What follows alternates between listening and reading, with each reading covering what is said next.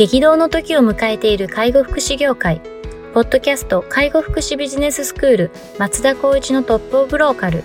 大手外資系アパレル会社のトップセールスマンから介護福祉事業経営者に転身した松田光一がこれからの介護福祉経営に求められるものについてお伝えしていきます。既存事業がうまくいかなくなってきた。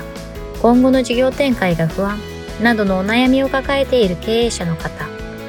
異業種から介護福祉業界への参入を考えている経営者の方、これからどんどん事業を拡大していこうと考えている経営者の方など、介護福祉ビジネスの入門から応用まで様々なステージの方に楽しんでいただける番組です。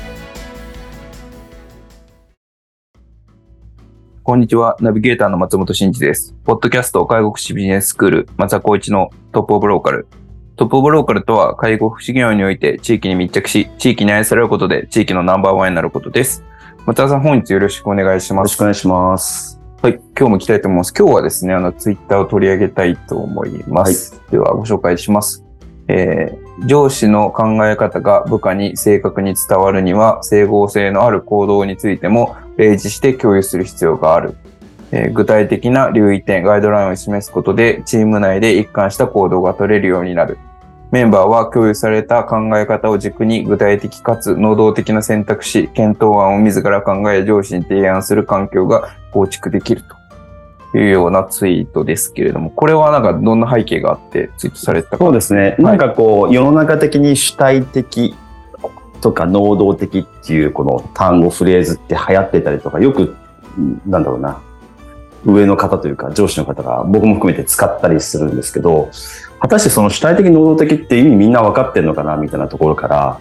そこって結構幅広に考えていて、主体的でもこういった主体的な行動を求める。A パターン、B パターンみたいないろいろあると思うんですよね。そこが主体的、分かりましたって言って、全然違う方向に向いちゃってるような上司部下の関係性ってあるなと思ってて、それどうやって解消したらいいんだろうって思った時には、いわゆるこのやり方じゃなくて考え方、主体的っていうのは僕が考えるにはやっぱこういった行動を持って取り組んでほしいな、みたいなところが、今ご説明があった具体的な留意点とか、ガイドラインっていうところをちょっと一本軸を示しながら、あとはまあ、その具体的かつ能動的な選択肢提案、検討ができるような育成につなげるような、まあその最初の一歩っていう部分でのコミュニケーションがしっかりやっぱり共有しておかないと、なかなか持って、じゃあ、あ例えばキャリアあったとしても、そこの法人もしくはやり方にマッチするかってなると、そんな簡単にマッチするような人って、まあ、いないんじゃないかなと思っていて、そういったのをちょっとこう自分で体験したりとか人から聞いた内容を踏まえて、このツイートしたっていうような内容ですかね。うんまあ、まあ、例えば主体的という話が出ましたけれども、そういうちょっと、あの、人によってこう主体的な行動っていうのが、まあ、どどういうものをもって主体的と捉えるかって違うよねと。うん、で、その時に、まあ、あの、ただ主体的に動いてっていうだけだと、あの、こちらが思い描いてるのとずれる可能性があるから、はい、まあ、なるべくこう具体的な、あの、指示をした方がいいっていうような、うん、まあ、内容ってことですよね。そうですね。あこれはでもありますよね、きっと。うん例えばなんだろうな、はい、まあ本当に優秀、僕が思う優秀な方ってなると、はい、本当に何も言わなくてもやっぱり、そういう理解でいいのか、じゃあこうしてみようかっていうのは、ちゃんとこう、う定期的にというか、ここちょっと疑問だなと思う時に関しては確認しながら前に進めていこうって、このサイクルを早くすることによって、えー、っと、進んでいって、じゃあこうなりました。でもこうなります。でもこうした方がいいと思います。っていうような形がどんどん出てくる。要するに自分の職責、役割を分かっていて動くって、これがなんとなく主体的かなと思っているんですけど、うんうん、その辺がやっぱり自分のキャリアとか経験上回していくとなると、こっちが求めてる内容と少しやっぱりズレとか生じていて、うん、コミュニケーションコストが結構かかったりとか、うん、なんかこう、プロダクト回してたとしても、少しやっぱり、なんだろう、スケジュールが後ろ倒しになっちゃったりとか、今どうなってるんだろうみたいなところが、可視化できないような環境が作られちゃうな、みたいなのはちょっと思いますよね。うん、なるほどですね。まあなんか、この、それ人それぞれにある、その、概念のバックグラウンドみたいなのが、うんやっぱ違うんで、特にこう転職されてきたばかりの時っていうのは、結構そのすり合わせってきて必要ですよね。そうですよね。ん結構、すり合わせたとはいえ、それでもやっぱりすり合わないことがあったりとかするってなると、うん。じゃあそもそももしかしたらやってること自体が合わないのかなとか、うん。いろいろこう仮説検証しながらやっていかないと、せっかく、例えばまあ転職した人、もしくは新卒で入った人に関しても、パフォーマンスを上げてあげたいなって思った時に、ここの辺がちょっとお互いにこの整合性ある行動っていうところを踏まえての、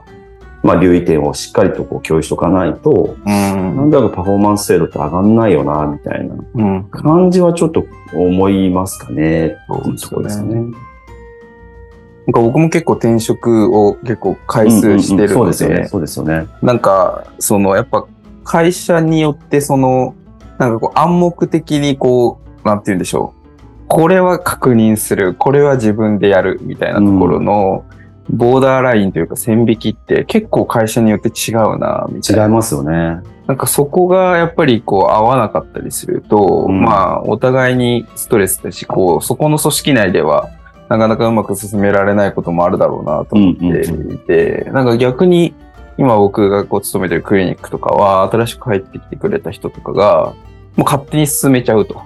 それってすごいよねって話なんですよ。あ勝手に進めちゃって、後からいやいやそれダメだからみたいな。あ、そういうことか。ああるみたいな。でももしかしたら前の組織だとそれぐらいのことやってもよかったかもしれないし、うん。うん。まあでも僕今医療に関わってるんで、医療だとやっぱりい一般的なその、なんかこう、一般とはやっぱちょっと違うカルチャーみたいなのがやっぱあって、なんかそこに対する理解がないとものすごく失礼な感じに向こうに捉えられてしまったりとか、あと命に関わることなんで、そうですね。うん、なんか勝手に判断して進めるみたいなところって、ちょっとこう、かなり慎重に進めないといけないんですけど、やっぱそういうことも分からずに勝手に進めちゃってトラブルみたいなことが、まああったりするんですようん。ね。うん。でもそ、それって、その、その人がこう歩んできた、あの、キャリアの中で形成された何かこう進め方だったりとかっていう部分と、あとはその人のパーソナリティに依存する部分はあるだろうなとうん。って、パーソナリティは多分そのリスク、対リスク感受度みたいなのが低かったりとかして、もうこれぐらいなら勝手に進めていいっしょとか、うん。うん。うん。そういう感じで進めちゃって炎上しちゃうみたいなことがあったりするんで、まあ、この辺はなんかやっぱ、すごく難しいところだなと思いながらも、まあ、都度言っていくしかないんだろうなと思いながら 見てるんですけど、そうですよね。うんまあ、基本的にはやっぱこう、ある程度キャリア積んでる人っていうのはできるでしょって思いながら動く。逆に言うと、あんまり言ったところで今までのキャリアもあるから、うんまあやっぱりその部分はもう少し自由度上げた方がいいかなって思う反面、僕たちみたいな環境になると、ちょっと石橋叩くこと必要だけど、叩きすぎちゃダメみたいな、ちょっと微妙なラインってあるじゃないですか。ありますよね。うん。これちょっとさっきの話に戻ると、そこは留意点かな、みたいな。そうですよね。それを回数、まあ数字で出していくみたいな。1回は確認しようとか、あ2回目はいらないとか、こんなところをやっといた方がいいのかな、みたいな感じかなと思いますね。うん。まあでも、その、こ、これって、どういうことが起こり得るんだろう、確認しないと、みたいなところが、その想像力とか、うんあとはそ、そ、あ、これは聞かないとリスク大きそうだみたいなところの、その、なんていうんですか、この、あの、反応のか度合いみたいなところが、うんうんやっぱ低い人っていると思ってて、言いますよね。いやいや、それは確認してよ、みたいなこととか、うん。うん勝手に進めちゃいました、みたいなこととかあったりすると思うんですけども、それはなんか、正直治らない気がしますようね。ん。そうですね。そうすると、やっぱりこう、上長の立場で考えると結構難しいので。難しいですよね。だからやっぱり周りを頼るってことを考えると、これの手段が多分ガイドラインかなって僕思っちゃうんですよね。うん要するにルールがパーンとみんなに出てれば、まあ6割方みんなそのルールに従うだろうっていうのを想定していったときに、まあ2割ぐらいがそこに外れたとしても、この6割の人がそこを注意喚起してくれるみたいな。そういうことで予防線張っていかないと、ちょっとそのリスクっていうのは回避できないなら、あやっちゃいましたみたいな。えー？みたいな。ありますよね。戻れんじゃんみたいな話は、やっぱあるなとは思うんですよね。うん。それはやっぱりこう、まあ、役職者が常に言ったとて、そこが変わらないんだったら、もうずっと見てるわけにはいかないので、そうですよね。気にしするような人は。そうすると、まあ、本当にこ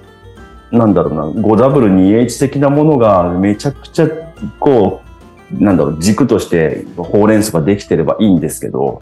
それすらなんかもう必要ないとか、いや、パスベース一緒みたいなことを感じてたら、うん。いや、それはちょっとチームとしては回んないんじゃないみたいなことは、この業界、いや、この業界だけじゃないかもしれないですよね。もう普通にそうやってある、うんやっぱり大事じゃないっていうところは、ああ、訂正備えてもいいかなって僕は思っちゃいますけど。やっぱなんか、どこまで行ってもやっぱこう、見通せる力みたいなうんところにどうしても依存しちゃうかなと思っていて、いや、この事象を自分が確認せずに勝手に進めると誰にどんな影響があって最悪どうなるみたいなことを、見通せない人は、見通しが甘い人は勝手に進めちゃうんだろうなというふうにちょっと思ったりとかして、逆にでも過剰にこう反応しすぎて何でも確認するっていうのもちょっといけなかったりするので、うんうんだからそれってなんかもう、ちょっと生まれ持ったものなんじゃないかなって 思っちゃうぐらいの時ありますけどね。そうですよね。そうですよね。とはいえ、やっぱりこう、チームで動いてるようなプロダクトってなると、そこだけ、その人だけがなんかこう、違った動きしちゃうと、どうしても例えばそれをマネジメントする立場の人って、あ、ここってどう調整すればいいんだって多分皆さん悩んでると思うんですよね。うん。そこの感じを今日今回ツイートした部分うんかなと思ってます。なるほど。まあちょっとある程度こういう時は聞いてよっていうのを徹底させるっていうことしかまあないんでしょうけど、うんうんううん。ん、なかなか難しい。あとはまあ採用の時にちゃんと弾くってことですよね、そういう人。難しいですよね。難しいですけどね。ね本当に、すごいそれも、うんまあでもいろいろ課題が出てきますよね。こういった話になっちゃうと。そうですね。うんまあちょっと皆さんもいろいろちょっと困られてる場面もあるかと思いますが、ぜひ、いろいろガイドラインだったりとか試行錯誤しながらやっていきましょうということですかね。はい。はい。ありでは本日は以上とさせていただきます。ありがとうございました。がとうございました。ポッドキャスト介護福祉ビジネススクール松田光一のトップオブローカル。番組では介護福祉サービスに関するご質問を当番組の専用ウェブサイトより募集しております。番組 URL よりサイトへアクセスし、質問のバナーから所定のフォームへ入力の上送信をお願いします。URL は http tol.sense カッコセンスハイフン world カッコワールド .com カッココムになります。皆様のご質問をお待ちしております。